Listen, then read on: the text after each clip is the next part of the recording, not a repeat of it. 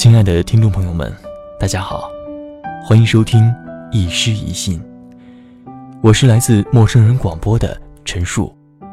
今天我要和您分享的是来自胡适先生的作品《梦与诗》。接下来，感谢您的倾听。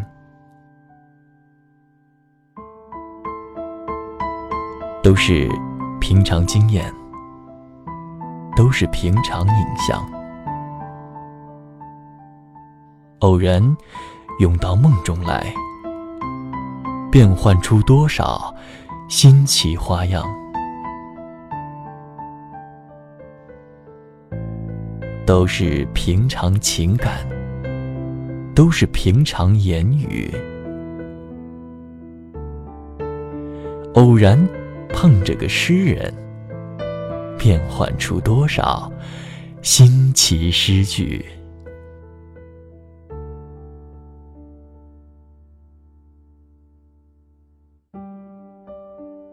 醉过才知酒浓，爱过才知情重。你不能做我的诗，正如我。不能做你的梦。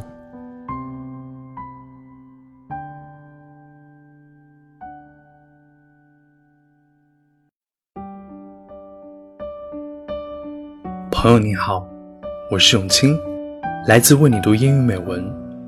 我要为你读的是梦与诗的英文版。Dream and poetry. It's all ordinary experience, all ordinary images. By chance, they emerge in a dream, turning out infinite new patterns. It's all ordinary feelings, all ordinary words. By chance, they encounter a poet turning out infinite new verses. Once intoxicated, one learns the strength of wine. Once smitten, one learns the power of love.